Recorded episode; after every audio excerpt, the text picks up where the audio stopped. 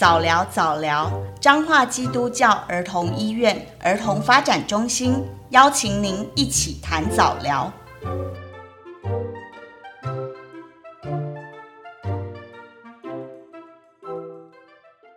嗨，欢迎大家来到早聊早聊这个频道。这个频道是由彰化基督教儿童医院儿童发展中心所成立。由我们早疗专业团队陪伴大家一起谈早疗。我是今天的主讲人，也是彰化基督教儿童医院儿童发展中心的社工师婷婷。我是儿发中心的个案管理师杨静南。今天我们要谈的主题是在家教养零距离。今天我们为何要来谈家长自我教养的能力的提升呢？今年六月底，我们中心开始积极推动家长亲子技巧团体课程，邀请发展迟缓儿童的家长一同来参加。这个活动是由彰化基督教儿童医院儿童发展中心与中华民国自闭症基金会共同推动。为了让更多的家长了解家长亲子技巧团体课程对于家长亲职能力与孩子发展的帮助。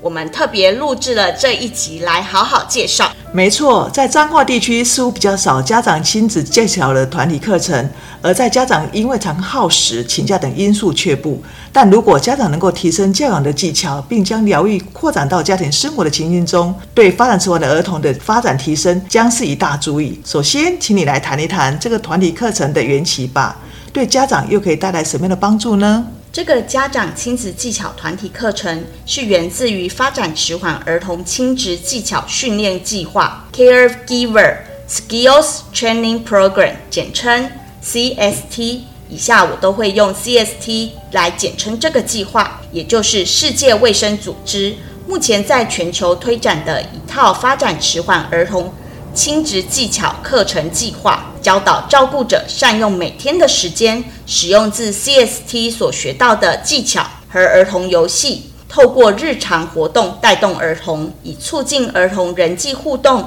沟通及参与家庭和社会活动的能力，并重视家长自我照顾及社会资源的运用。而这项计划已经在台湾深耕已久。二零一七年，台大宋维春医师经由自闭症之声的协助。从世界卫生组织引进 CST 计划，宋医师也亲自带领台大医院精神医学部和自闭症基金会组成核心小组，与专业执行团队进行行动研究。其研究结果发现，经过半年的 CST 课程，参与的发展迟缓儿童们，其中有绝大多数是罹患自闭症的儿童，在人际沟通和社会互动方面有明显的进步。参与课程的照顾者，其亲子技巧与自我教养角色的信心也有显著的提升，更促进了家庭的复原力。自闭症基金会及 CST 核心小组有鉴于台湾当前早疗服务的不足，其中包含一。专业的观念方面需要加强注入以儿童为中心，以及在自然情境学习的新概念和做法。第二，专业人力不足与分配不均，尤其在偏乡和离岛。三，家长认为早疗是专家的工作，自己做不来，而带着孩子呢，在多处接受不同的个别疗愈，因此他们正积极地推广这个计划，在台湾各地执行，包括台北。高雄、宜兰、新竹、花莲、台东及澎湖等地都持续推广这个计划。二零二二年，也就是今年，更新增了台中、彰化两个地区。接下来，我们要来谈谈 CST 的理论基础、自然情境发展的原则的行为疗愈。透过这个理论，能够让家长们更容易了解 CST 的课程的重点跟讯息跟提示。自然情境呢，它强调的是儿童呢生长。的自然环境，生活化的日常生活当中呢，进行疗愈，在自然情境中有意义的情绪互动，尤其是正向的情绪和社会互动，最能促进儿童学习，并增强儿童学习的效果。这种自然的增强，最能促进儿童发展，启动学习和尝试活动的动机。因此，在 CST 的课程当中，会教导照顾者在日常生活的情境当中来安排疗愈活动。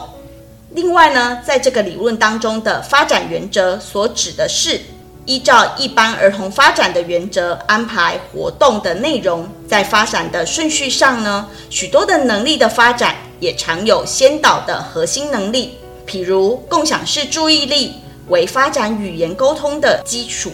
像模仿、社会参与、情绪分享等，也是许多互动技巧发展的核心先导能力。因此，这些核心的能力常常是疗愈的基础课程。而且儿童能力的发展有其阶段性。当孩子呢已经具有某个阶段的技能后，下一步要教的是最接近潜在发展区的技能，这样儿童学得最快，挫折也最少。所以在 CST 课程中，我们也会着重于教导家长依循着孩子本身的发展能力，运用示范、模仿、扩展等技巧，采取有计划的步骤。来帮助孩子学习。再来，也就是行为原则，在儿童疗愈中常见的技巧，也包含在 CST 的课程内容中。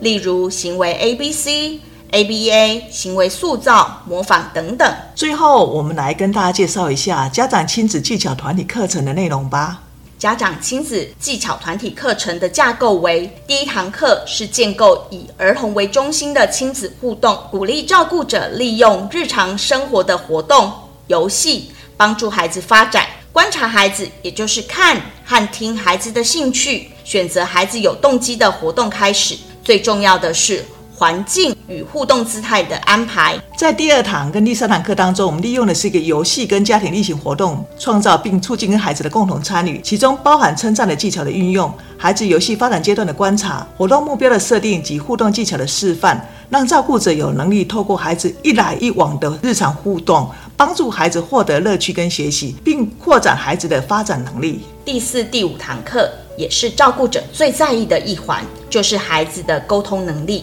这部分也包含在课程当中，我们会教导照顾者觉察孩子口语、非口语行为或挑战行为所要传达的讯息，采取符合孩子语言程度的字词、手势动作来沟通，透过展示、模仿和扩展孩子字词来提升其语言能力。此外，利用环境的安排，创造孩子沟通的机会。也是相当重要的。在第六堂、第七堂课当中，我们利用的是一个情绪温度计来维持孩子的情绪调节，了解孩子的挑战行为及其原因，并教导家长预防及应应挑战的行为的策略，包含行为 A、B、C 图像活动表的使用。第八堂利用小步骤的拆解，配合图像活动表及四个阶层的协助，让照顾者协助孩子学习日常生活的新技能。